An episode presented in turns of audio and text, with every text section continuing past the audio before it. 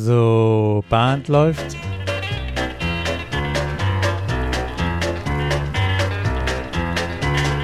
Herzlich willkommen in der Caller Lounge. Ich bin Peter Höfelmeier aus Kiel. Und ich bin Martin Kull aus Baden-Baden und gemeinsam begrüßen wir euch zur Folge Nummer 16.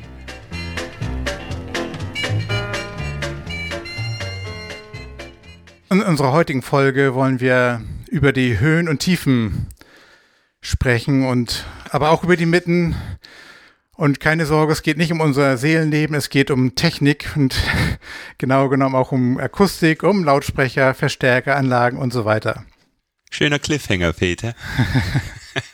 Wir haben uns einen Gesprächspartner eingeladen, der die ganze Entwicklung im Square Dance anlagentechnisch mitgemacht hat und äh, der ein kleiner Revoluzer ist, der bis dato die weltweit führende Rolle von Hilton und Jackstack als erster ins Wanken gebracht hat. Herzlich willkommen, Roland Federle.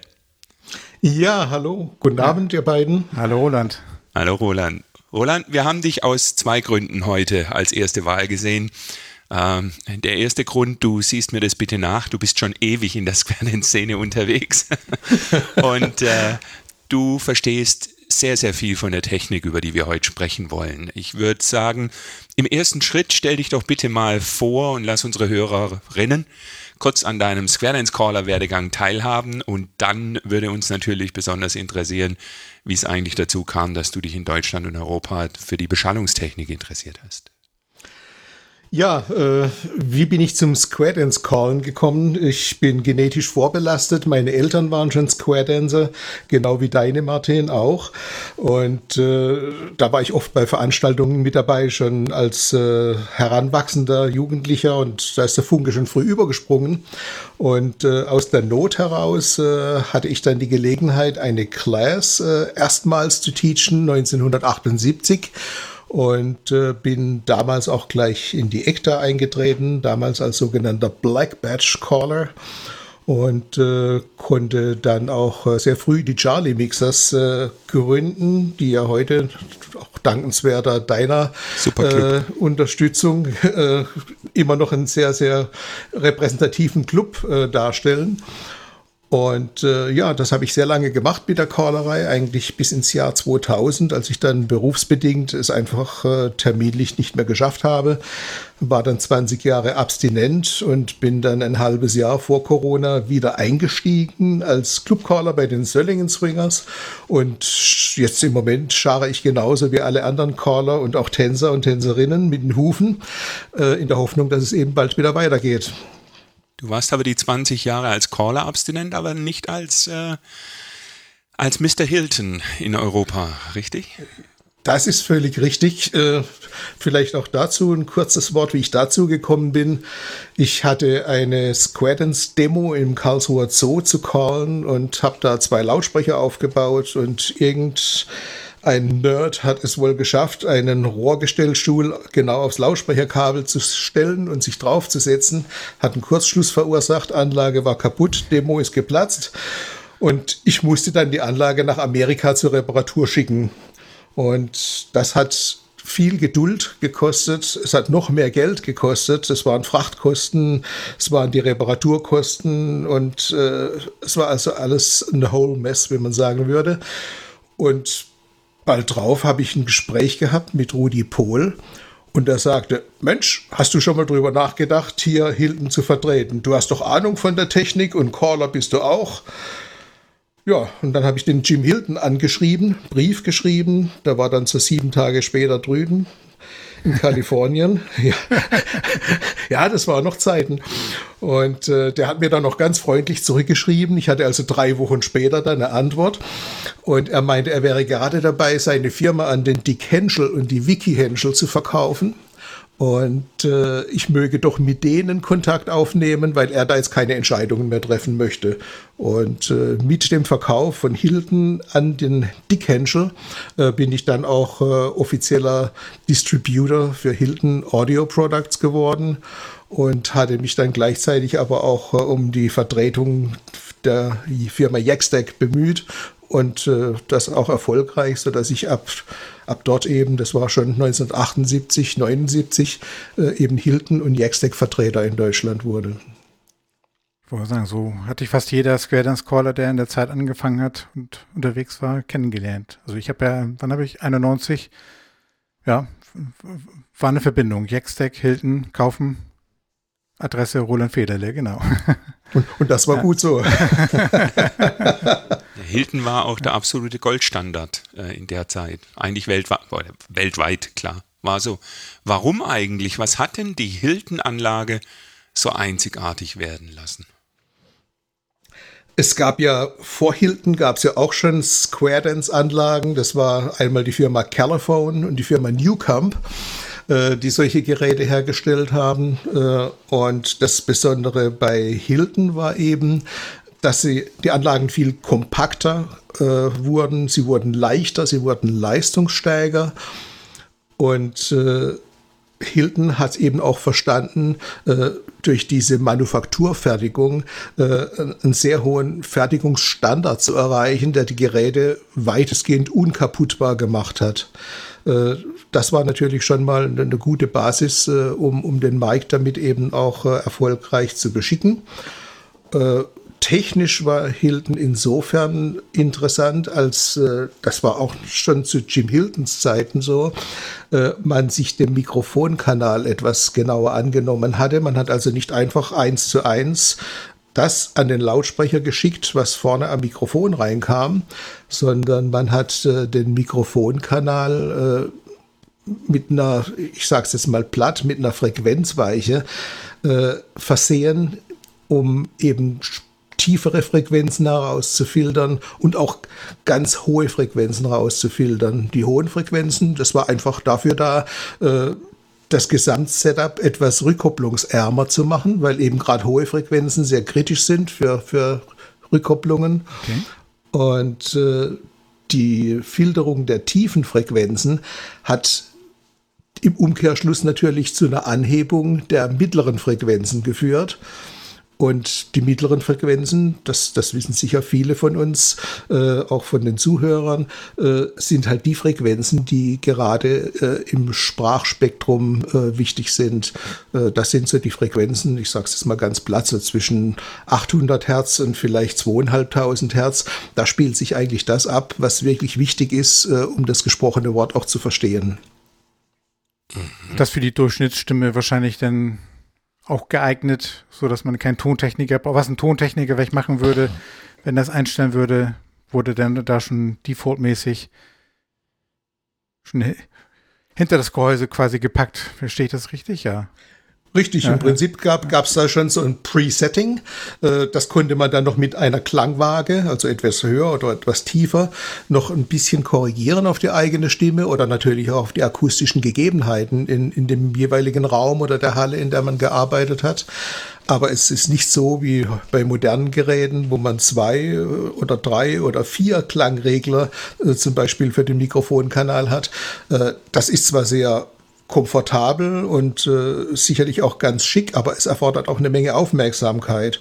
Und äh, nachdem ja beim Square Dance keiner im, hinter der Bühne sitzt und den Sound abmischt, äh, sondern der Caller eigentlich die Hauptaufmerksamkeit auf dem Dancefloor hat, dann muss natürlich die Square Dance Anlage, das Equipment sehr intuitiv und sehr leicht zu bedienen sein. Und das war eben durch äh, dieses Setup, das der Hilton da äh, entwickelt und äh, vorgestellt hat, eine Idealversion. Man konnte nichts falsch machen. Weil es eben auch diesen einen Regler gab. Genau, dann, ach, dann drehe ich keine Höhen rein, sondern ich, ich hebe das oder verschiebe das gesamte Bandbreite sozusagen nach links oder rechts, ähm, wenn ich an dem einen Regler für die, für die Stimme-Einstellung dann, dann drehe.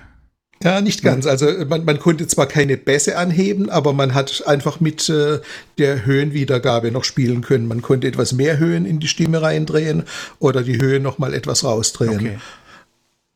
Ah ja. Ah, okay. Und du hast den Begriff Klangwaage genommen. Das finde ich einen schönen Begriff für diesen einen, einen Knopf. Ja, ist, ist es auch, aber der Begriff ist nicht von mir. Ah, ah, das ist ein technischer Begriff. Das ist tatsächlich ein technischer Begriff. Der kommt aus der Zeit, wo man eben statt mit zwei Reglern, einer für Bass und einer für Höhen, wirklich nur einen Regler hatte, der dann wie eine Waage eben entweder in die eine Richtung ausgeschlagen hat oder in die andere Richtung. Ist ein Begriff aus, aus der deutschen Tontechnik. Ah, okay. Und wie war es auf der Musikseite? Da hat er ja, da hat ja die Hilton zwei Regler. Da, hatten, da gab es zwei Regler, da gab es sogar mal eine Ausnahme. Äh, wir erinnern uns sicher alle, die Hilton AC201 und die AC205, weitestgehend gleiche Geräte, die hatten sogar drei Regler äh, für die Musik. Klangeinstellung. Da gab es einen Tiefen-, einen Mitten- und einen Höhenregler. Aber das Klassische war eben ein Bassregler und ein Treble-Regler, also einer für die tiefen Töne und einer für die hohen Töne. Mhm, okay. Und wer eine Hilton hatte, der hatte eigentlich auch einen Jackstack. Das war ja so eigentlich die, das ist die Standard-Kombo.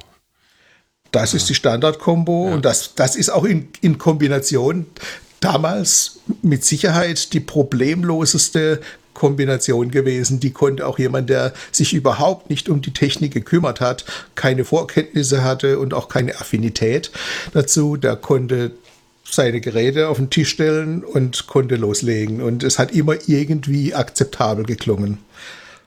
Weil die miteinander, weil die miteinander gesprochen haben, Hilton und Jackstack, und es aufeinander abgestimmt haben? Oder wie kam es dazu? Weißt du das? Also ich glaube nicht, dass die miteinander also vielleicht auch gesprochen haben, aber, aber sicherlich nicht wegen der Entwicklung. Äh, ich denke, da ist jeder seine Wege gegangen. Der Hilton hatte auf Elektronikseite ein Ziel, das er erreicht hat mit dem, was er getan hat. Und äh, beim Jackstack ist es so gewesen, da gab es ja damals äh, den Irwin Gross und den Ed Ross Smith. Die haben Anfang der 60er Jahre diesen Jackstack erstmals vorgestellt. Und die haben eben sicherlich das Ziel gehabt, einen Lautsprecher zu bauen, der A, eine sehr hohe Tragweite in die Tiefe des Raumes hat und der eben auch mainly, also hauptsächlich, äh, die Mittentöne und die höheren Töne im Fokus hatte. Hohen Tönen konnte der Jackstep aber per se eigentlich gar nicht richtig wiedergeben. Da hat einfach ein Hochtöner gefehlt. Äh, Insofern war es ein typischer Lautsprecher für mittlere Frequenzen. Deswegen hat auch die Musik in meinen Ohren immer so ein bisschen unterdrückt geklungen. Mhm. Und äh, die Stimme klang halt auch irgendwie ein bisschen so Square Dance Caller mäßig. Das ist mir aber nie aufgefallen. Das, das muss jetzt vielleicht an der Stelle auch loswerden. Ich hatte in meinen frühen Jahren auch mal eine Demo bei, einer, bei einer großen Tanzschule in Karlsruhe in der Schwarzwaldhalle. Wir waren mit fünf Squares damals äh, vor Ort gewesen, ein Mix aus Stöllingen Swingers und Charlie Mixers. Und der Inhaber der Tanzschule, der kam dann nachher zu mir. Wir hatten vor über zweieinhalbtausend äh, Zuschauern getanzt. Und der sagte dann, mein Gott, das habt ihr richtig toll gemacht. Und selbst der Sound klingt so richtig nach früher, dieses Gequäke ihrer Stimme. Und da, da, dann habe ich mir lange Gedanken gemacht, bis ich drauf kam, dass der eigentlich recht hat. Das, das hat unser eins ja, man war ja betriebsblind, es ja. war einfach der Standard. Äh, man hat es gar nicht so kritisch mehr betrachtet, aber dieser Tanzlehrer, der hatte tatsächlich recht mit dem, was er gesagt hatte. Und das war dann auch so der Punkt, wo ich begonnen habe, über andere Lautsprecherlösungen nachzudenken. Wobei, da habe ich auch eine Anekdote, also ein Stück weit an den Lautsprechern sicherlich äh, lag das auch. Aber ich hatte mal einen Vortanztermin, da hatte mich der Lübecker Club ähm, eingeladen. Und das war, das war so, so ein, das war so ein Zeltfest irgendwo. Da bin ich aber, glaube ich, schon mit Mini-Displayer an die Anlage des, der Band oder der, des DJs, meine ich, gegangen. Aber da habe ich dann von, von der Band, von einer, von einer Sängerin dann das Feedback bekommen, die hat wohl schon mal ein Square Dance Demo irgendwo mitbekommen. Und ihr klingt ja alle sehr ähnlich. Ähm, ein Stück weit, glaube ich, ist es aber auch die Art und Weise des, des Pattern Calls, ähm, was das dann auch so wirken lässt. Vielleicht so dieses typische klingt ja so wie so richtig original. Gerade unsere Generation, die dann ja noch äh, diese, nach, nach der Pattern-Musik, die in den 80ern dann auch, auch überwiegend verwendet wurde und nicht die moderne Pop-Patter oder äh, Techno-Patter, ähm, war der Stil ja auch noch so besonders, ne, denke ich auch. Kombination wahrscheinlich aus, aus Technik und aber auch Art der Präsentation. Ja, und, und hält sich bis heute. Also 60 Jahre ist der Lautsprecher jetzt auf dem Markt. Und wenn du Videos aus USA schaust, die, da gibt es viele große Festivals, die werden nach wie vor mit Jacks beschallt. Ja, und das ist, glaube ich, das, wo du, Roland, gesagt hast, der geht gut in die Tiefe. Richtig, also bei dem Jackstack ist es so, man, man hat sich da eines Prinzips bedient, äh, das eine Art akustische Keule vor dem Lautsprecher aufbaut und einen sehr gerichteten Sound produziert. Das hat wiederum zur Folge, dass ich A natürlich sehr weit in die Tiefe des Raums komme. Es hat aber auch den weiteren positiven Nebeneffekt, dass ich nicht wie bei einem normalen Lautsprecher äh, der sehr breit abstrahlt, Reflexionen von, vom Boden der Halle und von der Decke der Halle bekomme, sondern der Jack-Sound, der schiebt sich eigentlich, ohne sich weit nach oben auszubreiten oder nach unten zu gehen, wirklich sehr geradlinig, äh, so wie er aufgestellt ist, vielleicht mit einer ganz leichten Neigung von der Bühne herunter an, an das andere Ende der Halle gerichtet äh, in den Saal rein. Und äh, da ist der Jackstack äh, neben anderen Lautsprechern, die dieses Prinzip verwenden, unschlagbar. Okay. Aber schade, dass er so so schlecht klingt. ja gut, da, da gab es ja dann auch Möglichkeiten. Also dies, man muss dazu sagen, dieses, dieses Prinzip, das, das die beiden Jungs damals äh, verwendet haben, äh, um den Jackstack so zu designen, wie er dann vorgestellt wurde und wie er sich lange gehalten hat am Markt, äh, das ist äh, das akustische Prinzip nach Dapolito. Dapolito ist ein amerikanischer Akustiker gewesen, äh, der eben das Dapolito-Prinzip äh, vorstellte. Interessanterweise allerdings viele Jahre nachdem der Jackstack schon auf dem Markt war. Das heißt, äh, die Jackstack-Erfinder haben eigentlich, ich denke, aufgrund einfach ihres Gespürs für, für Akustik ein System aufgebaut, das bis dato noch gar keinen Namen hatte. Ja, cool. Vielleicht hat der Dapolito ja Square Dance gemacht und wir wissen es gar nicht. Das kann natürlich sein. Also ja. vorgestellt hat er dieses Dapolito-Prinzip erst im Rahmen von äh, einem Audio-Engineering-Meeting äh, in äh, New York 1983. Und das war natürlich lange nachdem der Jackstack schon auf dem Markt war. War da das Solton schon auf dem Markt? Weil du hast dich ja irgendwann entschieden, doch einen eigenen Lautsprecher auf den Markt zu bringen. Warum Richtig. eigentlich und mit welchem Ziel? Was, was war der Vorteil von deiner Entwicklung? Hm, ja, wie schon gesagt, ich war mit dem Jack-Sound spätestens nachdem der Tanzlehrer mich mit der Nase drauf gestoßen hatte, äh, wirklich unzufrieden. Und das war aber auch so die Zeit, äh, wo man von der Musikauswahl sich ein bisschen verändert hatte. Äh, Peter, du hast eben auch schon angesprochen, früher, was man da für Musik verwendet hatte. Äh, wir kennen das alles noch, die alten Wagon Wheel äh, Hoedowns, mhm. wo ja eigentlich nur Banjo und Fiddle zu hören waren. Also auch auch wieder klassische Mittenfrequenzen. Äh, das hat sich dann irgendwann geändert. Dann kamen Firmen wie Global, äh, Rhythm, äh, Royal und die haben uns plötzlich als Caller viel mehr echte Musik geliefert. Und äh, ich hatte einfach den Eindruck und die Erkenntnis gewonnen, dass äh, dieser Jackstack eigentlich nicht mehr in der Lage war, diesen Musikgenuss, äh, den unsere Musikquellen geboten haben, auch entsprechend wiederzugeben. Es war auch so die Zeit, als man sich von den Kompaktkassetten verabschiedet hatte im, Hi im Heim-HiFi-Bereich oder im Autoradio und die CDs auf den Markt kamen. Dann hatte man plötzlich auch zu Hause gehört, da gibt es ja noch Qualitäten, die man bisher überhaupt nicht kannte. Und damit ist aber auch so der Anspruch gestiegen, äh, im Square Dance äh, ein bisschen mehr Musik den Tänzern zur Verfügung zu stellen.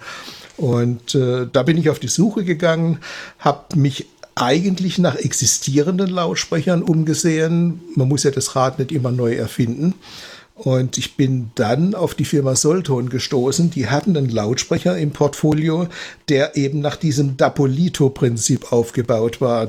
Dapolito heißt, ich habe zwischen zwei Tief-Mitteltönern einen Hochtöner sitzen. Und dieses Arrangement äh, ist eben der Garant dafür, dass ich äh, eine akustische Keule aufbaue, die mir wieder eine sehr große Tragweite gibt und eine sehr gute Richtwirkung.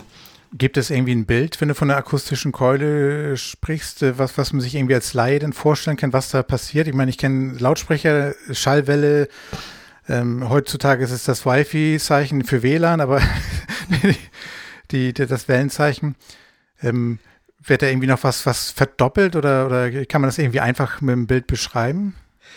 Es, das, das Bild ist eigentlich das Wort. Äh, diese, diese akustische Keule ist tatsächlich so eine nach vorne formierte äh, Bündelung des Strahls, äh, während eben ein normaler Lautsprecher, so ein klassischer Drei-Wege-Lautsprecher aus der Musikerszene, eben sehr, sehr rund nach allen Seiten abstrahlt, äh, macht eben die Dapolito-Box äh, eine Bündelung direkt nach vorne zwischen um die, um die Tiefmitteltöne herum.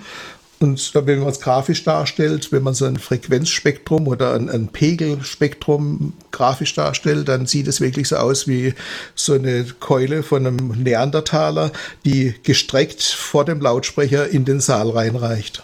Wird das erreicht durch die, die, die, dass die, diese Box oder der, der Lautsprecher selbst anders konzipiert ist oder durch die Anordnung der, der einzelnen äh, Lautsprecher? Es ist nur die Anordnung der, der Lautsprecherchassis. Mhm. Und da, da, muss eben der, der Tiefmitteltöner und der, der Hochtöner, äh, die, die müssen wirklich vertikal übereinander angeordnet sein. Um das Dapolito-Prinzip dann auch perfekt äh, zu modellieren, ist es noch wichtig, dass man die, die Übernahmefrequenz, äh, ist ein technischer Begriff, sagt aber nur ab welcher Frequenz die Tiefmitteltöner nicht mehr wiedergeben und die höheren Frequenzen dem Hochtöner überlassen. Äh, das wird mit einer Frequenzweiche in der Box realisiert und diese Übernahmefrequenz, die darf eigentlich normalerweise nicht höher als 700 äh, Hertz sein, was aber für die meisten Hochtöner dann noch zu tief ist. Äh, und, und da findet natürlich auch das Prinzip dann wieder seine Kompromisse. Aber wenn man es ideal einhält äh, mit den richtigen Komponenten, hat man eben näherungsweise diese, diese akustische Keule. Interessant ist auch, äh, wir kennen es von zu Hause, diese Center Speakers, die man an äh, Heimkinoanlagen hat, die verwenden oft auch dieses Prinzip. Da sieht man aber auch rechts und links so einen Tiefmitteltöner und in der Mitte einen Hochtöner. Das ist auch Dapolito. Allerdings, wenn ich diese Box jetzt auf die Seite lege, wie das typischerweise bei einer Heimkinoanlage ist, dann funktioniert das Prinzip nicht mehr, denn dann äh, erstreckt sich die Keule zu stark auf den Boden und an die Decke und auch nur direkt nach vorne. Das heißt, äh, wenn man jetzt da im geselligen Rund auf der Couch sitzt, dann werden die beiden Flanken schon nicht mehr ideal beschallt. Eigentlich müssten auch diese Senderlautsprecher nach Dapolito senkrecht stehen, um eine beste Schallverteilung zu haben. Sollte man mal die Square mal fragen, ne? die wissen dann Bescheid, ja. Aber dann können wir ein bisschen stolz sein, dass die, die, die, die aus der Square-Szene heraus die Jackstack damals ähm, ja schon Vorreiter waren, ja. Sehen wir das mal positiv. Ja, und Roland Mainz Sollton hatte noch auf der Rückseite den Hochtöner mit einem Drehregler. Ja, das war so die erste Generation. Das sollte quasi äh, so eine Art Monitorfunktion ersetzen, hat sich aber in der Praxis überhaupt nicht bewährt. Problem ist natürlich äh, bei, bei allen Dapolito-Lautsprechern und auch bei vielen anderen Lautsprechern, äh, dass sie eben sehr gebündelt und nach vorne abstrahlen. Und äh, das kennen wir auch alle als Caller. Äh, dann steht man auf der Bühne und würde sich wünschen, man würde ein bisschen mehr hören. Äh, mhm, okay. Und äh, das, dann zieht man den Lautsprecher wieder ein bisschen weiter nach hinten, dann hat man wieder mehr Rückkopplungsneigung. Und da hatte eben Solton damals die Idee, dass sie da noch so einen kleinen quäkenden Hochtöner einbauen, äh, hat sich aber weder im Musikerbereich noch im Square Dance-Bereich wirklich etabliert. Und haben sich diese Solton-Lautsprecher, die du verwendet hast, denn speziell für den Square Dance justiert oder waren das, haben die die so gebaut, ähm, um auch für im Musikerbereich genauso den gleichen zu verkaufen? Die Box war eigentlich die gleiche. Der Unterschied bestand darin, dass wir für den Square Dance, für die Sprachverständlichkeit an der Frequenzweiche noch Hand angelegt haben. Das war dann genau wieder das Thema Übernahmefrequenz. Ab wann greift der Hochtöner und äh, bis wohin äh, übernimmt es der Tiefmitteltöner. Und da haben wir ich weiß nicht, wie viele äh, Frequenzweichen Aufbauten wir gemacht haben und äh, Lautsprecher ich dann wieder getestet habe, äh, bis wir da eine Version gefunden haben, die eben trotz, äh, ich sage jetzt mal, etwas vulminanterer Musikwiedergabe, trotzdem die Stimme noch über der Musik hat stehen lassen. Das ist ja die Krux beim Square Dance generell, äh, dass, dass eben das gesprochene Wort Prio Nummer eins ist, denn wenn der Tänzer nicht hört, was er tun soll, ist er unzufrieden, der Caller auch. Und äh, gleichzeitig wollten wir aber den Tänzern auch mehr Musik bieten. In Klammern vielleicht auch den Callern mehr Musik bieten, weil das kennen wir auch. Man fühlt sich ja doch ein bisschen wohler, äh, wenn man so ein bisschen mehr äh, Musikschalldruck um sich herum hat. Und äh, über allem stellt halt eben immer Sprachverständlichkeit ich möchte noch einmal als, als, als totaler Technikleihe fragen, Begriff Fre Frequenzweiche, was macht das, um jetzt auch für einen Laien zu sprechen, schneidet das irgendwie oben und unten bestimmte Frequenzen weg, so ähnlich der Effekt wie der in der Hilton war, um eben die mittleren Töne oder die mittleren Sachen zu betonen, um die Verständlichkeit zu erhöhen? Mit der Erklärung äh, hast du dich jetzt vom Laien schon abgehoben. Peter, ist genau. genau aber ich fand, ich, ich fand, die Worte, die ich verwendet habe, aber relativ laienhaft. Ja, dafür ja, verständlich für alle. Das ja, ist ja wichtig. gut. Es ist in der Tat so, die Frequenzweiche hat die Aufgabe, jedem Lautsprecher in einem in einer Box die richtigen Frequenzen zuzuspielen. Äh, so eine Frequenzweiche baut sich auf aus Drosselspulen und aus äh, Widerständen und Kondensatoren. Kondensatoren, die können dann mehr die tiefen Töne wegfiltern, die Drosselspulen machen mehr die hohen Töne weg. Äh, und das Zusammenspiel ist aber auch eine Wissenschaft für sich und auch die Auswahl der Komponenten, die dann gern hochwertig sein dürfen, sind dann auch nicht ganz günstig, rein kommerziell betrachtet da wird im HIFI-Bereich äh, ist das schon fast religiös, was da betrieben wird, äh, um, um diese Frequenzweichen aufzubauen. Aber man hat ja auch bei dem Solton-Lautsprecher gesehen, äh, da hat sich die Arbeit auch gelohnt, das etwas zu optimieren, um eben da eine Box zu schaffen, die, ja, ich würde sagen, wie lang, wie lang habe ich die verkauft? Ich glaube fast 20 Jahre. Wenn du sagst religiös, sind das auch äh, vergoldete Kabel und Stecker, die denn da über die gesprochen wird, oder? Richtig auch. links, links gedrehte Kabel oder? links gedreht, aber erst nach Mitternacht. Ja, genau. ja, aber wenn wir zusammenfassen, dann haben wir jetzt die Hilton optimiert für Square Dance. Wir haben den Jackstack bzw. den Solton optimiert für Square Dance. Die Jamboree beginnt. Und was passiert? Der eine kommt und sagt, klingt super. Der nächste kommt und sagt, klingt schrecklich. Ja, ähm, und, also muss ja der Fehler irgendwo außerhalb der Anlage stehen. Ja, der, der, der, Fehler und die Hauptursache ist eigentlich immer die Halle, in der die Jamboree stattfindet. die Halle muss ja ausreichend groß sein, um die Anzahl der Tänzer komfortabel unterzubringen. Und äh, diese Hallen sind ja oft Mehrzweckhallen, die jetzt äh, keine große akustische Dämpfung haben. Das sind an den Wänden keine Vorhänge. Äh, man hat einen harten Fußboden, man hat äh, vielleicht sogar eine betonierte Decke. Man hat auf große einer Seite eine große Glaswand, richtig. Mhm. und äh, dann ist natürlich die Nachhaltzeit in einer Halle äh, ist ein Riesenproblem. Und äh, wenn man dann den, den Sound von der Bühne nach, von vorne nach hinten durchprügelt, mit hohen Schallpegeln, dann führt das automatisch dazu, dass äh, sich äh, dieser Schall irgendwo bricht oder er eben reflektiert wird. Wenn er bricht, ist ja gut, dann äh, verschwindet er auch irgendwo, aber in der Regel wird er halt hart reflektiert und das führt natürlich dann zu äh, einem Gewummere in der Halle. Tiefe Frequenzen eignen sich besonders gut, um diesen äh, Effekt zu generieren. Das heißt, man muss also gerade bei den tiefen Frequenzen aufpassen in solchen Hallen. Und äh, da macht es natürlich durchaus auch Sinn, äh, jetzt nicht nur von der Bühne runter zu beschallen, sondern vielleicht auch nach einem Drittel der Strecke Richtung Hallenende und nach zwei Dritteln Richtung Hallenende einfach nochmal jeweils rechts und links einen Lautsprecher dazuzustellen. Ist Hat, mehr besser oder weniger gut? Das kommt jetzt wieder darauf an, äh, wie man damit umgeht. Äh, wir wissen ja, äh, Schall breitet sich ja mit ungefähr 343 Metern pro Sekunde aus. Und wenn ich jetzt eine Halle habe, die, ich sagen wir jetzt mal 80 Meter lang ist, dann habe ich natürlich schon eine gewisse Zeit, die der Schall des Lautsprechers, der vorne auf der Bühne steht, braucht, bis er hinten angekommen ist. Und wenn da noch Echo-Effekte dazukommen äh, und ich habe dann unterwegs noch Lautsprecher, die eigentlich gleichzeitig abstrahlen, äh, dann, also wenn ich jetzt zum Beispiel äh, 10, 12 Meter vor der Bühne nochmal Lautsprecher stehen habe, dann strahlen die ja ab im gleichen Moment wie der vordere Lautsprecher auf der Bühne. Und wenn er abgestrahlt hat, kommt ein paar Zehntelsekunden später dann der Sound von vorne. Das heißt, ich generiere mir mit diesem Lautsprecher-Setup per se erstmal ein noch größeres Echo, als die Halle ohnehin schon hat.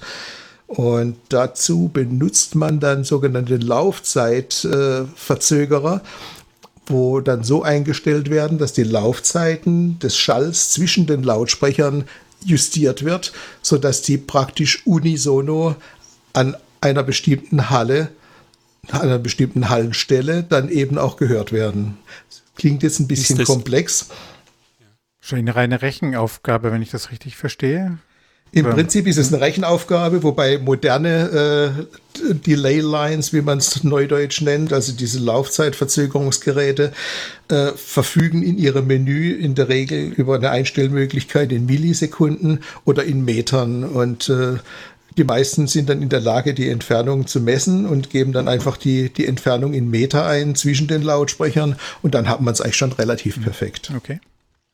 Wenn wir jetzt so die durchschnittliche Special Dance Größe nehmen, Peter, dann würde ich sagen, wir sind so zwischen 150 und 300 Tänzern.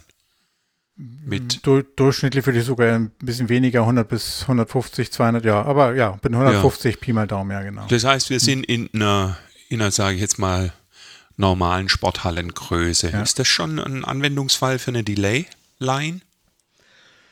Mm, ist kritisch. Also ich würde es erstmal ohne Delay-Line probieren. Denn äh, es, es, es, hängt sehr stark auch von der Halle ab, äh, wie, wie, wie, gesagt, wie akustisch äh, sie sich eben darstellt. Wenn ich ganz extreme Nachhall habe und die Halle wird dann vielleicht auch sehr wenig populiert, weil viel weniger Tänzer kommen als geplant, äh, dann mache ich es von vorne, richte die Lautsprecher direkt ins Volk und hoffe, dass die alles wegschlucken. Tänzer sind per se sehr gute Schallschlucker und reduzieren dadurch natürlich äh, mögliche Reflexionen an der Wand, die dann zu irgendwelchen Echo-Effekten führen. Jetzt weiß ich, warum die Square Dancer die Petticoats äh, erfunden haben oder aufgenommen haben. Nur deswegen. Nur deswegen wahrscheinlich. da können wir ja froh sein, dass die Männer nicht auch Petticoat tragen müssen, um den Effekt zu verbessern. Die haben den, Jetzt, den, den ja, ja. Nee, ich, ich, ich lasse es. Ich würde ich würd Roland dich mal bitten, Folgendes uns zu sagen.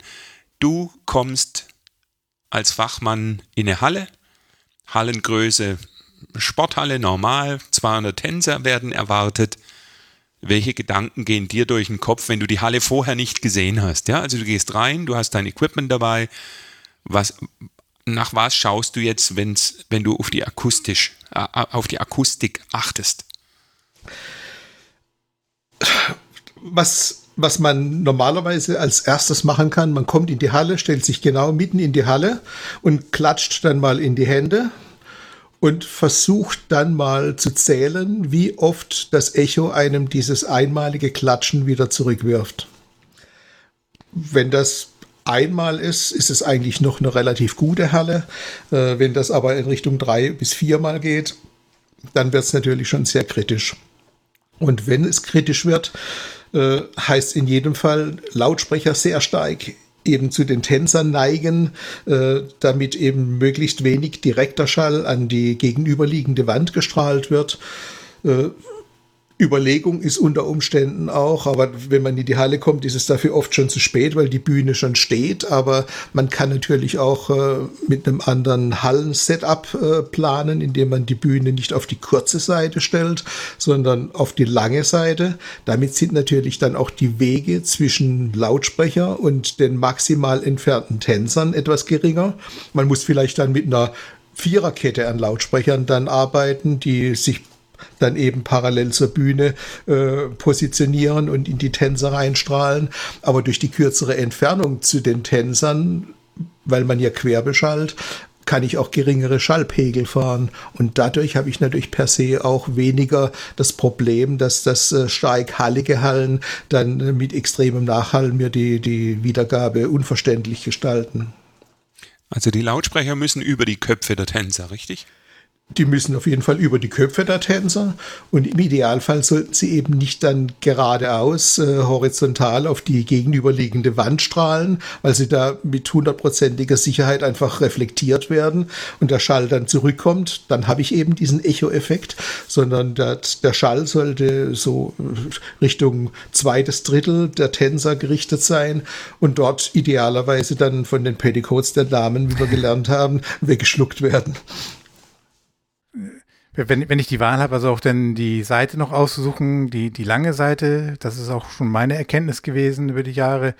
Aber dann eben, wenn ich eine Glasfront habe und eine Bühnenseite mit Tribüne, dann stelle ich bestenfalls wahrscheinlich die Bühne auch auf die, die Wand, wo Glasfront ist oder wo tendenziell mehr reflektierende Fläche ist wahrscheinlich, ne?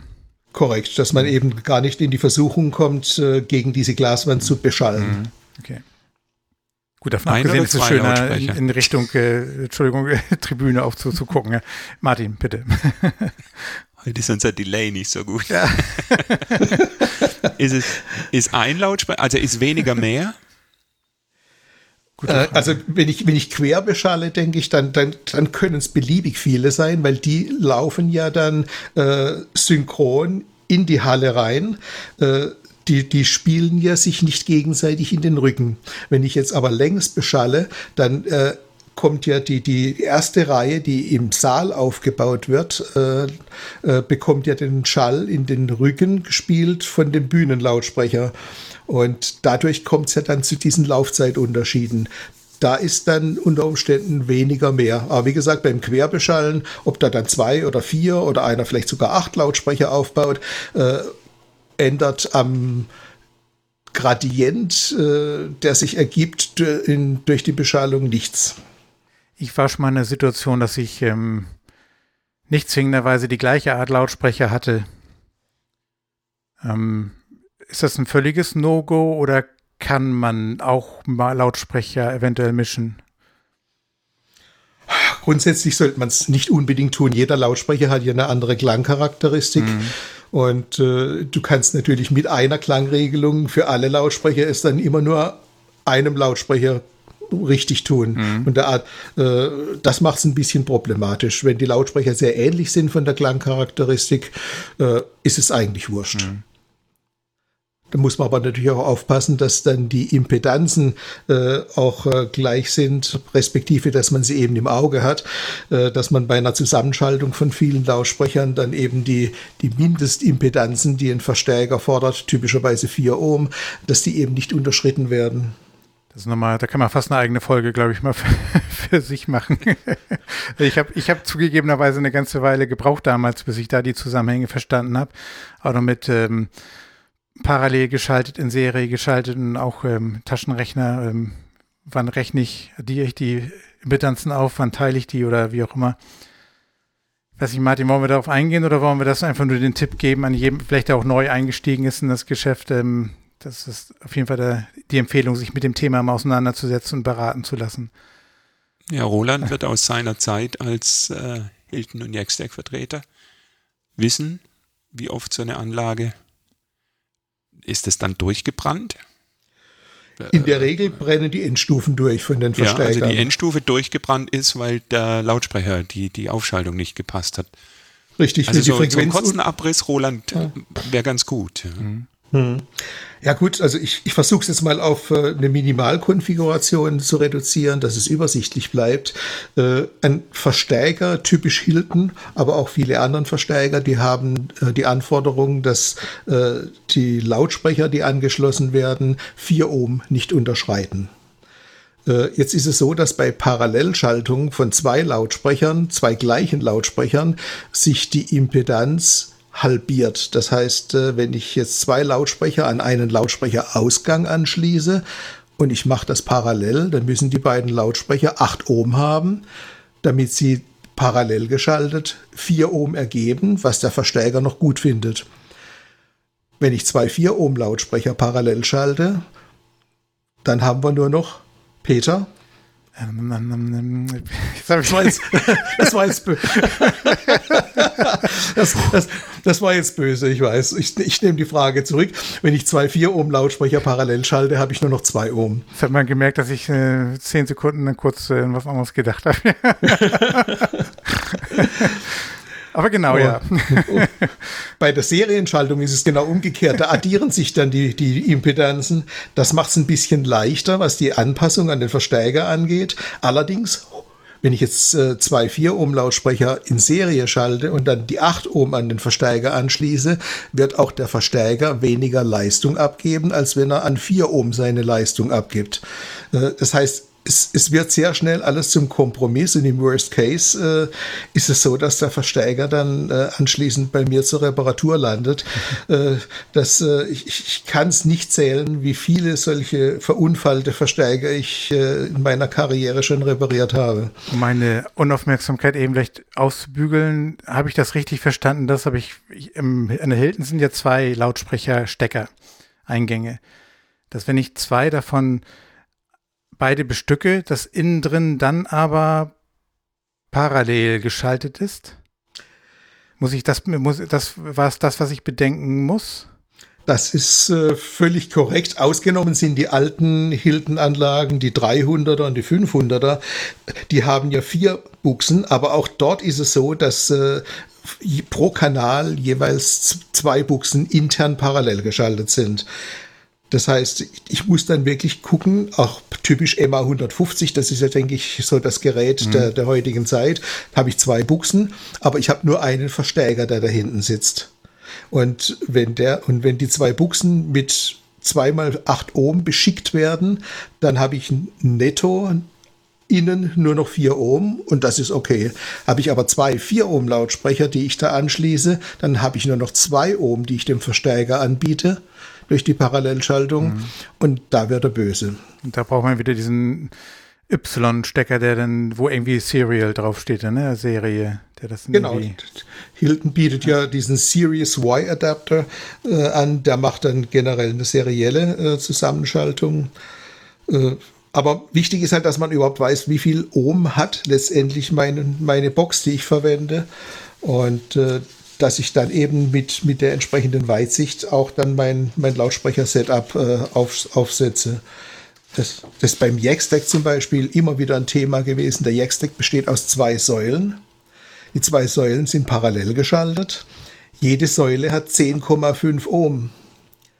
Das heißt, ich habe dann rein netto äh, roundabout äh, ja, 5,25 Ohm, also über 4 Ohm, kann ich also den Jackstack bedenkenlos an meine Hilton anschließen. Aber wenn ich jetzt mit zwei Jackstacks komme, dann bin ich auch schon wieder im roten Bereich. Also ich bin, ich habe mich von als Laie geoutet, also die, diese Rechen, diese Rechenaufgaben, die habe ich irgendwann verstanden nach ein paar, paar Durchgängen. Und die, die haben mich dann im Square Dance-Bereich dann wiederum, glaube ich, aber zum ausreichenden Experten gemacht, wenn, dass man eben zumindest dieses Abrauchen der, der Verstärkeranlage vermeiden kann. Und das ist der so das Trend Grundlagenwissen der Zweitanlage. Hm? Nochmal? Der Trend ging dann zur Zweitanlage. ja. Wir hatten mal die, ähm, hier im Norden haben wir die, die IPAC als große Veranstaltung mit, mit diversen Hallen. Und äh, die haben einige Jahre lang dann auch äh, tatsächlich auch Tänzer dann einfach aufgebaut. Auch da wurden rundherum ja Jackstacks und Hilton zusammengekarrt, standen dann irgendwo da, ja, bau mal auf. Ähm, die aber dieses Wissen natürlich nicht haben. Ähm, ja, von daher ähm, auch, auch für die Tänzer, die vielleicht hier zuhören, nicht einfach irgendwie stecken, nur, nur weil die Stecker gerade passen, nicht unbedingt in die, nur in die Öffnung reinstecken, sondern so ein bisschen sollte man dann jemand fragen, der vielleicht dann doch schon mal damit sich beschäftigt hat. Ich biete auch immer wieder an, äh, wenn es zu solchen Veranstaltungen kommt, im Vorfeld äh, mich kontaktieren, wenn mhm. Unklarheiten sind. Äh, ich kann auch mal schnell was aufmalen und per E-Mail dann wieder zurückschicken oder ja. eine Empfehlung geben man muss da eigentlich keine Fehler machen. Äh, das, das sehe ich einfach als Teil meines Services an, äh, dass man in so einem Fall eben hilft. Das Problem ist ja, dass viele von uns einmal im Jahr so eine Veranstaltung vielleicht einmal im Jahr nur haben. Und äh, dann kann man für dieses eine Mal auch nicht der Experte sein. Das, ja. das kann keiner voraussetzen. Das stimmt. Wird im Übrigen auch viel genutzt. Also es gibt, oder im letzten Jahr ist natürlich ein bisschen wenig geworden, aber davor, die, die ganzen letzten 40 Jahre, seit ich das mache, gab es regelmäßige Kontakte zum Thema. Wir haben da einen Tanz und wir haben uns das und das ausgedacht. Geht das so oder geht es nicht? Und äh, ja, ist, wie gesagt, einfach bei mir Teil des Services und das denke ich ist auch gut so. Roland, Werbeblock ist völlig in Ordnung. Jetzt sag mhm. aber auch bitte, wie man dich kontaktieren kann. Äh, also man kann mich kontaktieren äh, per E-Mail äh, über info.r-federle.de. Äh, man findet mich auch unter www r-federle.de oder man kann mich einfach äh, googeln, Roland Federle, der, der ist glaube ich einmalig. Ich habe jetzt zwar eine Namensvetterin, die in Tübingen als, äh, als Pandemiebeauftragte tätig ist, die Lisa Federle. Ich zucke jedes Mal zusammen, wenn im Fernsehen sie benannt wird, weil ich nicht gewohnt bin, dass jemand meinen Namen im Fernseher sagt. Aber über Roland Federle findet man mich normalerweise. Den Link und die E-Mail packen wir dann auch ähm, die Hörer kennen das in die Shownotes, findet ihr auf der Webseite dann unter der Folge, ja. So, neu sind die Bose-Anlagen. Jetzt ist alles gut. Mit Bose muss man sich keinen Gedanken mehr machen, die stellt man auf und alles tut. Ist das richtig so? Hm, also ich, ich, ich kenne Bose schon sehr, sehr lange. Ich war schon als, als Schüler, war ich äh, HiFi. Äh, äh, Fanatiker. Ich habe mein ganzes Geld in HiFi-Komponenten gesteckt und schon in den 70er Jahren hat Bose mit einer Box namens 901 äh, eine Revolution im audiophilen HiFi-Markt ausgelöst. Äh, da haben die eigentlich nur mit, mit acht Breitbandlautsprechern in einer Box einen Sound generiert, den alle anderen nicht hingekriegt haben. Und das hat sich so ein bisschen fortgesetzt bei Bose. Dann haben sie diese Akustima-Systeme entwickelt, auch für HiFi. Zwei Hochtöner irgendwo, zwei kleine und einen, und einen nicht sichtbaren Basslautsprecher hinter der Couch. Und da waren die immer wieder gut für sehr, sehr innovative Systeme, die klanglich verblüfft haben. Und das ist jetzt sicherlich auch äh, bei der Bose-Anlage, die du jetzt ansprichst, der Fall. Da, da, haben sie sich auch ein paar Systematiken bedient, die einfach faszinierend sind. Ich hatte selbst die Gelegenheit vor zwei Jahren, als wir den Sudans zusammen gecallt haben, Martin, äh, das erste Mal mit der Bose-Anlage zu callen. Und das Faszinierende war, der Sound war in der ganzen Halle unaufdringlich klar vernehmlich und selbst auf der Bühne hinter den Lautsprechern ein derart klar verständlicher Sound, der Gedanke, man könnte einen Monitor brauchen, ist mir dabei nie aufgekommen. Und das wird bei Bose jetzt in diesen Säulenlautsprechern erreicht, dass sie da ein ganz bestimmtes Arrangement geschaffen haben, wo diese Breitband und Tweeter-Lautsprecher nicht einfach äh, flächig auf eine äh, Lautsprecherfront aufgeschraubt werden, sondern die sind alle unter bestimmten Winkeln äh, irgendwie voneinander weg abstrahlend. Es gibt natürlich einen unheimlich diffusen Klang und äh, auf der anderen Seite aber eben typisch Bose auch sehr sprachverständlich. Weil ich sagen muss, ich habe jetzt immer wieder erlebt, dass äh, Hilton-Anlagen an die Bose angeschlossen werden. Und da kenne ich diesen, diesen Ausspruch aus der Datenverarbeitung, Garbage in, Garbage out. Äh, aus der Hilton kommt ja kein Hi-Fi-Sound heraus. Ergibt es Sinn, eine Hilton an eine Bose-Anlage anzuschließen? Mm, ich finde schon, äh, du hast natürlich dann wieder diese Filterung der, der Sprachfrequenzen, was der Sprachverständlichkeit sicherlich auch gut tut.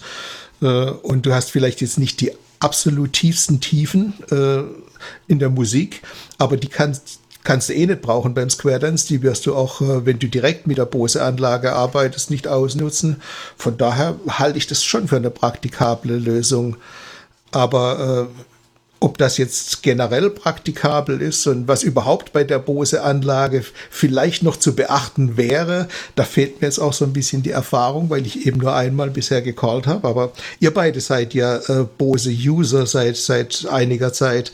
Äh, habt ihr denn schon Erfahrungen gemacht, dass es Lautsprecherprobleme gibt, äh, wenn, wenn ihr in eine bestimmte Halle kommt und sagt, normalerweise klingt meine Bose-Anlage immer erste Sahne, aber in der Halle klingt es irgendwie komisch. Gab es sowas auch schon mal?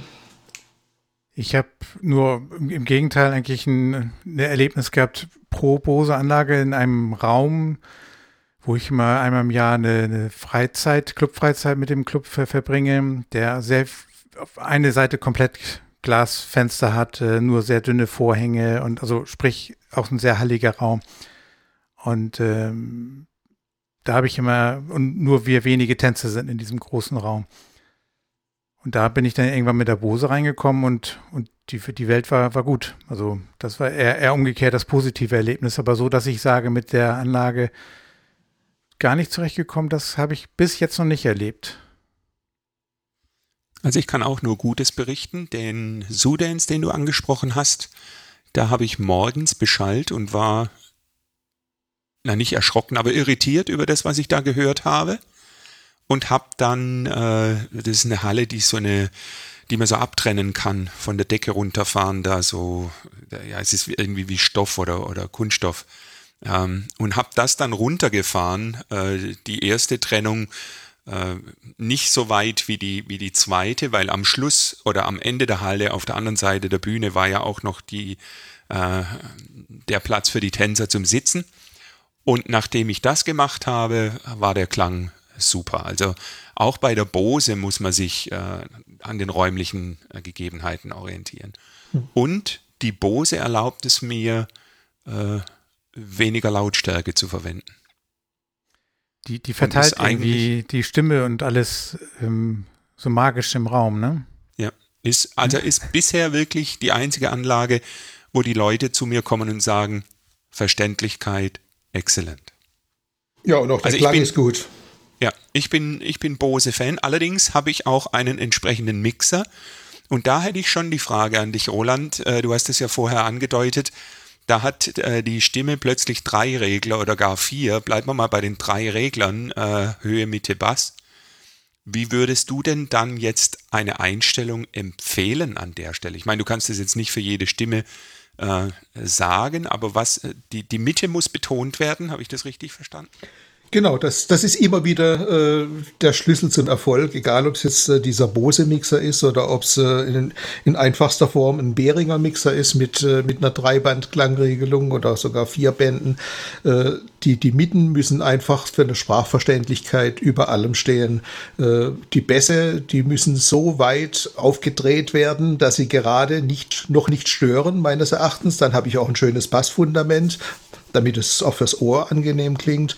Und mit den Höhen äh, würde ich auch nicht alles nach oben ausreizen, weil ich dann eh vielleicht doch mal wieder ein Feedback-Problem bekomme und äh, die ganz hohen Frequenzen sich dann teilweise auch durch Zischlaute bei der, Sprach, bei der Sprachwiedergabe äußern. Also die Höhen mit Bedacht, äh, die Mieten auf jeden Fall über der Mittelstellung und die Bässe würde ich von unten nach oben regeln, bis ich an einen Punkt komme, äh, wo sich auch Resonanzen ergeben.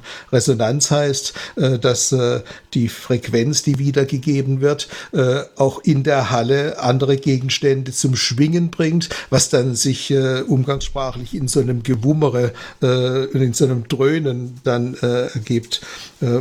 Und da, da auf jeden Fall drunter bleiben. Und da reden wir jetzt, ähm, oder beides trifft auf einmal meine Stimme zu beim Einstellen, sowohl als auch die Musik, die ich dann verwende, Fragezeichen. Hm, jetzt habe ich deine Frage nicht verstanden, Peter.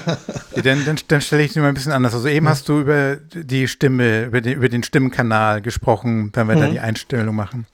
Dann wiederhole ich nochmal, ob ich das richtig verstanden habe. Also ich bin bisher immer so vorgegangen, ich habe mir letzten Sommer ja auch so, so einen Mixer gekauft. Da ich, ich stelle die, diesen, werden ausgeliefert in der Mittelstellung, also auf 12 Uhr.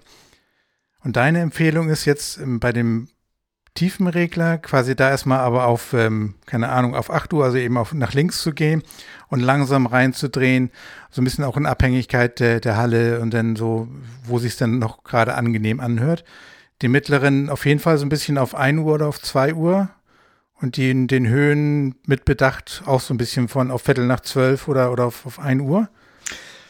Mm, also bei der Musik würde ich ein bisschen anders vorgehen. Da würde ich alle Regler erstmal in Mittelstellung bringen. Damit habe ich eine neutrale Wiedergabe und äh, würde dann schauen, wie weit ich die Höhen aufdrehe, ohne dass sie aufdringlich klingen. Mhm. Musikwiedergabe ist immer ein bisschen unproblematischer, weil eben die ja nicht verstanden werden muss wie die Sprache.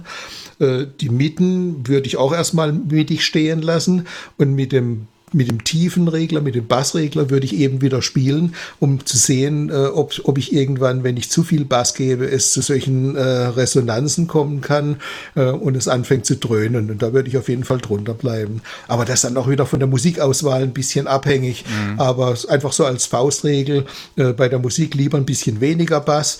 Höhen kommen immer gut, weil die Musik dann sehr transparent klingt, sehr, auch sehr offen klingt. Äh, und beim Mikrofon äh, würde ich die Priorität auf jeden Fall auf den Mittenregler richten. Das ist äh, essentiell für die Sprachverständlichkeit. Und das, was man dann mit den anderen beiden Reglern noch macht, das ist, denn, denke ich, dann auch so ein bisschen die Kür. Da kann ich dann mit dem Höhenregler meiner Stimme noch ein bisschen schmeicheln. ich kann auch mit dem, mit dem Bassregler noch ein bisschen arbeiten. Allerdings muss man sich dann auch im Klaren sein, wir arbeiten hier mit äh, Nieren- oder Supernierenmikrofonen mit Nahbesprechungseffekt. Äh, wer damit sehr viel arbeitet, der wird natürlich bei leicht äh, stärkeren Basswiedergaben im Mikrofonkanal dann unter Umständen schon wieder Störungen bekommen, wenn er dann den Nahbesprechungseffekt ausnutzt. Also das ist auch sehr stark dann wieder abhängig davon, äh, was bin ich für eine Caller-Persönlichkeit, äh, was für Musikauswahl habe ich oder wie, wie, wie dynamisch trete ich auf, wie, wie projiziere ich meine Stimme ins Mikrofon. Äh, da spielt sehr viel mit rein, aber ich denke, der Hauptsatz ist, äh, die Höhen äh, im Fokus behalten, damit die Verständlichkeit erhalten bleibt. Und der Rest ist dann eben auch, auch stimmabhängig. Wir haben ja nicht nur Caller, wir haben ja auch Callerinnen, äh, auch sehr gute Callerinnen mit sehr schönen Stimmen. Aber die brauchen de facto natürlich auch wieder ein bisschen eine andere Einstellung. Eine Frauenstimme klingt gern ein bisschen schrill, wenn man den Höhenregler nicht unter Kontrolle hat.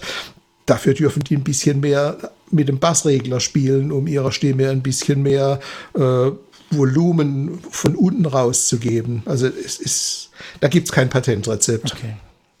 Es gibt auch nicht nur Bose als Anbieter, müsste man vielleicht noch fairer halber sagen. Da gibt es viele andere Firmen auch, äh, die da was anbieten. Ähm, du hast uns ziemlich viel erzählt, Roland. Äh, Frage in die Zukunft gerichtet. Gibt es noch irgendeinen Trend, wo du sagst, der wird vielleicht in Square Dance irgendwann erreichen? Hm, also ich, es gibt natürlich äh, jetzt noch so diese Hearing Aids, äh, ich weiß nicht, ob du darauf jetzt abzielst, äh, wo also Leute mit äh, Gehördefizit äh, eben äh, einen, einen, Knopf im Ohr haben, um dann eben den Caller besser zu verstehen. Jetzt könnte man natürlich sagen, um diese ganzen akustischen Themen überhaupt auszuklammern, die es in solchen Hallen gibt.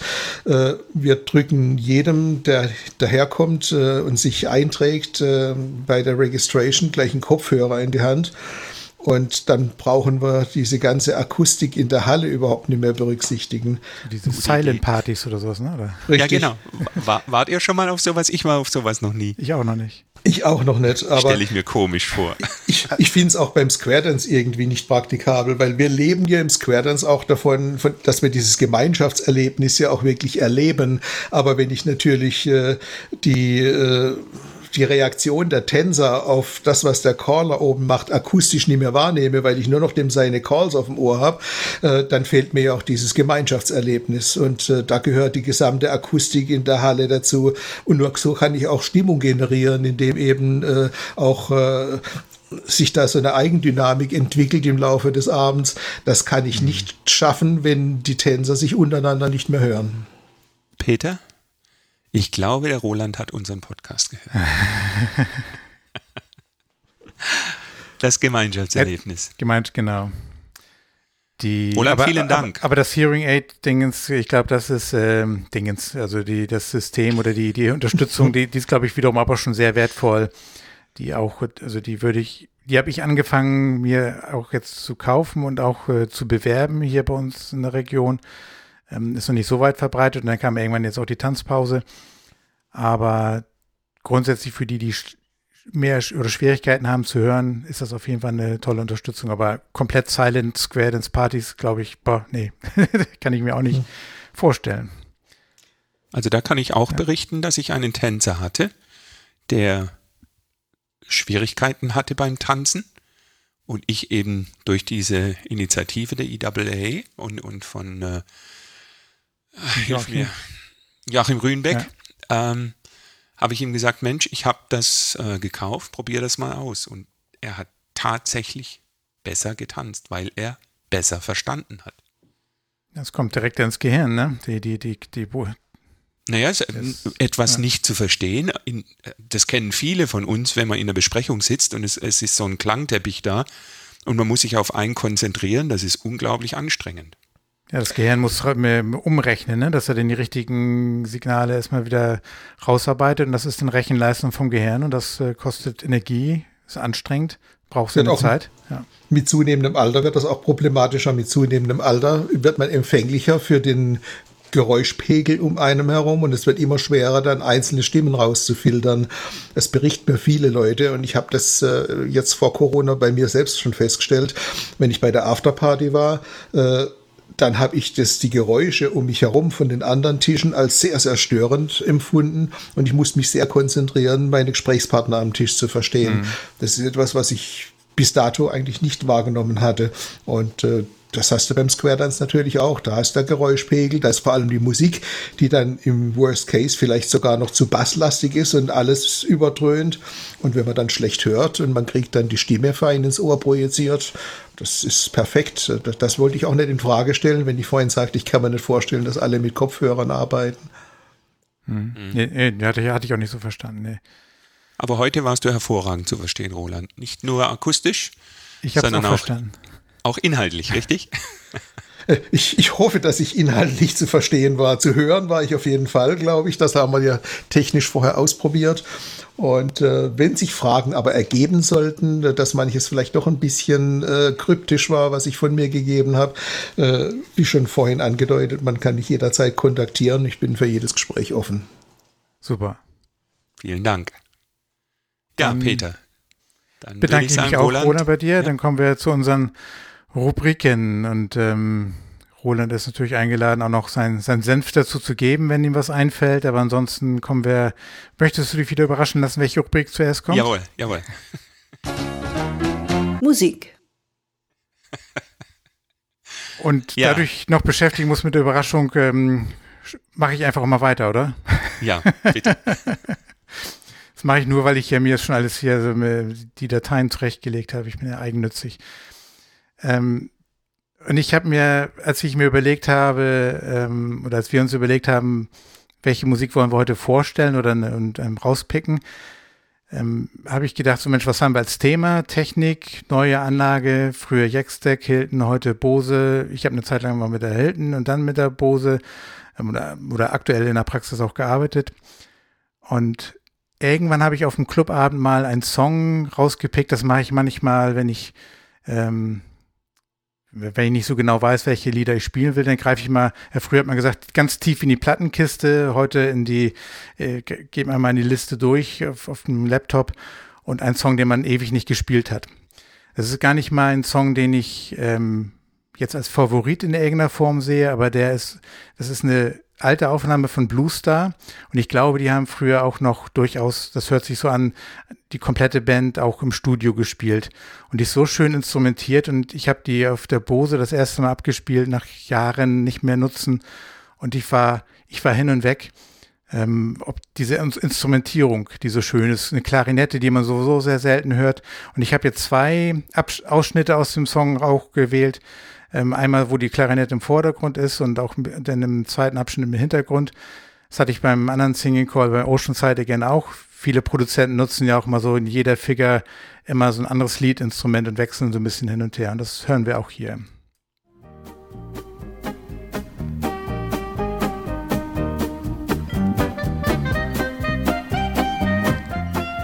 Das war mir bei der Jackstack gar nicht so aufgefallen.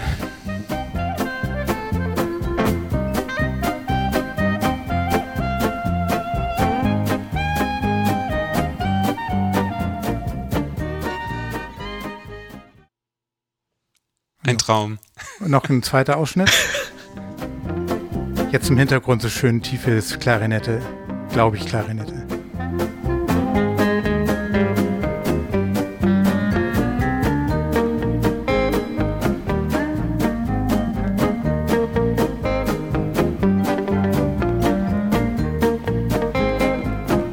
Und das, was noch zu dem Erlebnis dazugehört, ich bin dann ein paar Tage später zum, als Gastcaller beim anderen Club gewesen. Und durch irgendwie missverständliche Kommunikation war ich dann, ähm, habe ich meine Bose nicht dabei gehabt, sondern ich dachte, der Club hat eine Anlage. Dann war an dem Abend aber dann, weil das in den Räumlichkeiten eben gelagert ist, äh, die Kombination Jackstack und Hilton. Und da wurde mir dieser Unterschied auch äh, bewusst diese, was, was Roland vorhin ja auch angesprochen hatte, diese, die Musik, die man eben bei den aktuellen oder bei, gerade bei dem Bose-Lautsprecher dann auch raushört, gegenüber der Jackstack oder auch Hilton, die dann eben einiges ab, abklippt, oben und unten.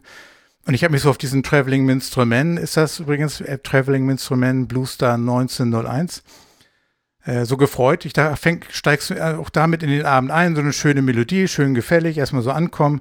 Und ich dachte, wo ist denn das schöne Lied hin? ja, das war, das war so mein Erlebnis und da kam mir dieser Song gleich in, bei dem Thema gleich in den Kopf, das als Beispiel zu nehmen. Ich habe bei Buddy Weaver gesehen, den gibt es in seinem MP3, in seinem Online-Shop im Moment nicht mehr. Da müsste man dann wahrscheinlich nochmal die, die Plattenshops, die es in ja immer teilweise immer noch gibt, ähm, denn da vielleicht mal stöbern. Ich habe äh, ein neueres Stück Oki from Muskogee, ACME 123, das ist das Label von Scott Bennett. Scott Bennett hat Jackstack übernommen und den Jackstack auch ein bisschen weiterentwickelt. Und die Musik ist so ruhig und so schön, dass man eigentlich nur die Musik laufen lassen kann. Äh, man muss natürlich schon den einen oder anderen Call dazu geben. Aber Peter, ich würde dich mal bitten anzuspielen. Das ist einfach ein Traum.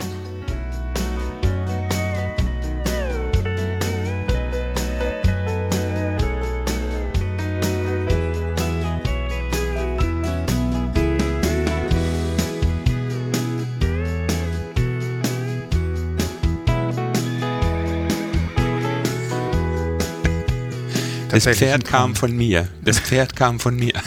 kam leider sehr leise an. Ja, kam sehr leise. Schade. Also ich, die Musik ist wirklich toll, aber heute die Technik, wir haben ja heute über moderne Technik gesprochen, die ist so schön, man kann über so ein Soundboard, kann man da äh, Musik und, und andere Sounds einspielen. Das möchte ich auch noch als Idee für Caller äh, mitgeben, auch einfach da mal drüber nachzudenken, in feinen kleinen Dosen. Soundboard, das heißt, du hattest mir erzählt, du hast auf dem Smartphone hast du eine App Soundboard, wo du dann Musikschnipsel hinterlegt hast oder solche Sounds wie eben, weil das ein Pferd, wie ein das Pferd. das spielst du dann parallel ein. Genau. genau. Aber wie gesagt, in kleinen Dosen. Ja. Wunderbar. Stimmbildung. Ja, heute Zungenbrecher. Ich habe einen Zungenbrecher mitgebracht, der sich mit dem größten, mit der größten Herausforderung beschäftigt, die ein deutscher Caller haben kann, das englische TH. The. Nee. Und jetzt sage ich euch mal ganz langsam den, den Text, der lautet The tip of the tongue and the teeth and the Lips. So. Das müsst ihr euch vielleicht in den Show Notes mal anschauen, weil wenn man das schnell spricht, dann wird es zu the tip of the tongue and the teeth and the lips. The tip of the tongue and the teeth and the lips. The tip of the tongue and the teeth and the lips. The tip of the tongue and the teeth and the lips. beim ersten ja? Durchgang ist man noch ganz stolz, man schafft es und spätestens beim zweiten. Ja. Genau. Den habe ich gewählt, weil ich den relativ gut kann. Den nächsten, den kann ich nicht. Der ist so kurz, aber so gemein. Der heißt Red, also rot, Lorry, der englische ähm, Lieferwagen, Yellow Lorry. Red Lorry, Yellow Lorry. Red Lorry, Yellow Lorry. Red Lorry, Yellow Lorry. Red Lorry, Yellow Lorry. Red Lorry. Ich habe mal irgend, also, irgendwann einen Tipp gehört, dass man sich ein, eine Silbe irgendwie raus, oder Silben rauspicken soll, wo so ein, so ein, so ein Schwerpunkt ist, um dann ähm, gerade beim, beim schnelleren Durchsprechen sauber durch, durch, durch so einen Zungenbrecher durchzukommen. Ja, also mhm. Ziel, Ziel der Übung ist natürlich, dass der Kiefer sich gut bewegt, ja, dass die, die Lippen, die Artikulation, es muss ja deutlich sein. Und da können wir als Caller nie zu viel tun. Ich hätte vielleicht ja. auch zum Thema Aussprache äh, ein Input, das ist jetzt völlig ungeplant und ich fahre euch jetzt da voll in die Parade, aber ich mache es gern. Äh, ich äh, ich habe gerade neulich mal ein paar Aufnahmen gehört von, von äh, Caller-Kollegen und da ist mir was aufgefallen, äh, was mir als, ja, ich sage jetzt mal, einigermaßen Routine, routinierter Englischsprecher, einfach von Berufswegen, äh, immer wieder durch, durch Mark und Bein gefahren ist. Das habe ich mir angeeignet und wurde mir gelehrt von den Söllingen Swingers, als ich das erste Mal bei denen angefangen habe zu callen, Anfang der 80er Jahre. Äh, die sagten, hey, you're a German Yank, but everybody can hear you're German. Das hat mich natürlich völlig desillusioniert und äh, man hat es mir dann auch erklärt. Äh, Im Englischen unterscheidet man bei dem Buchstaben W und V. Auf gut Deutsch, äh, wenn ich äh, jetzt das Getränk Whisky habe, dann forme ich den Mund vorne spitz und rund Whisky. Und wenn ich äh, jetzt Wodka sage, äh, ein Wort mit V, dann presse ich die oberen Zähne auf die Unterlippe und dann heißt das Wodka also Whisky und Wodka. Und äh, daran erkenne ich auch persönlich sehr schnell, ob irgendwo ein Native Speaker unterwegs ist oder eben keiner. Äh, oder man, man hört auch oft im, äh, im, im Radio äh, wieder irgendwelche Neuigkeiten von der Queen. Die Queen wird ja auch mit dem spitzen Mund äh, ausgesprochen, aber im Radio heißt es meistens, die Queen hat gesagt. KW sozusagen. Queen. Ja, Queen. ja, ja. ja. Und äh, das, das ist so was, äh, was ich gerne an der Stelle auch mal zum Besten geben wollte, dass sich da jeder vielleicht auch mal be beobachtet, wie er eigentlich jetzt gerade in, diese, diese Worte ausspricht, weil da eben gerade Native Speaker sehr darauf achten, ob das richtig ist oder nicht. Und äh, es gab auch vor einiger Zeit bei äh, äh, Rick Garvey bei, bei The Masked Singer so eine Szene, wo er aus dem Nichts raus sagte, okay, ich weiß auf jeden Fall, das ist kein Native Speaker. Und es war auch keiner, aber der hat sich so gut angehört, aber der hatte das auch an diesem und aus dem rausgefiltert. Das ist also für, für jemand Außenstehenden, der aus der Sprache kommt, äh, irgendwie so ein psychisches No-Go. Und äh, ich versuche das immer wieder zu forcieren bei mir und äh, zu kontrollieren. Aber wie gesagt, ist jetzt kein Zungenbrecher, aber auch etwas, was mit Aussprache zu tun hat. Guter Punkt. Vor allem sich damit zu beschäftigen sensibilisieren, sich auch nicht einschüchtern lassen, nur weil man jetzt irgendwie kein Native Speaker ist, dann trotzdem drauf losreden, Englisch, da soll man sich bloß jetzt keine Hemmung haben, aber, aber mit jeder Sensibilisierung, mit jedem Beschäftigen ähm, wird man in irgendeiner Form besser auf jeden Fall. Ja. Und gerade dieses Zungenbrecher, was mir noch einfällt zu dem Thema, wir haben ja auch oftmals Calls, die wir wirklich sehr schnell hintereinander sagen müssen, weil die Calls sehr schnell sind, nur mit zwei Beats, Tanzschritten. Ähm, und da hilft es auch, sich so eine Artikulation auch wirklich anzutrainieren, dass man die auch wirklich sehr schnell, auch vielleicht diese Kombination von manchen Calls ähm, so übt, dass man die auch schnell und deutlich und klar abgetrennt akzentuieren kann, ja. Von Dann haben wir genug, genug Informationen für heute, viele Informationen für heute. Peter, ich würde sagen, wir, wir schließen, schließen, die Lounge. Wir schließen die Lounge, auf jeden Fall. Ja. Roland, ganz, ganz, ganz lieben Dank, dass du bei uns warst und so viel Information gegeben hast und ja. Für alle hat Hörer. Entschuldigung, Roland. Hat, hat mir Freude gemacht, hab's gern gemacht, hat Spaß gemacht mit euch. Super. Wenn ihr Kommentare habt, gerne auf allen möglichen Kanälen, am besten auf unserer Website callerlounge.de. Ihr dürft gerne unsere Beiträge teilen und wir freuen uns auf die nächste Folge. Macht's gut. Ciao, ciao. Ciao, ciao. Tschüss.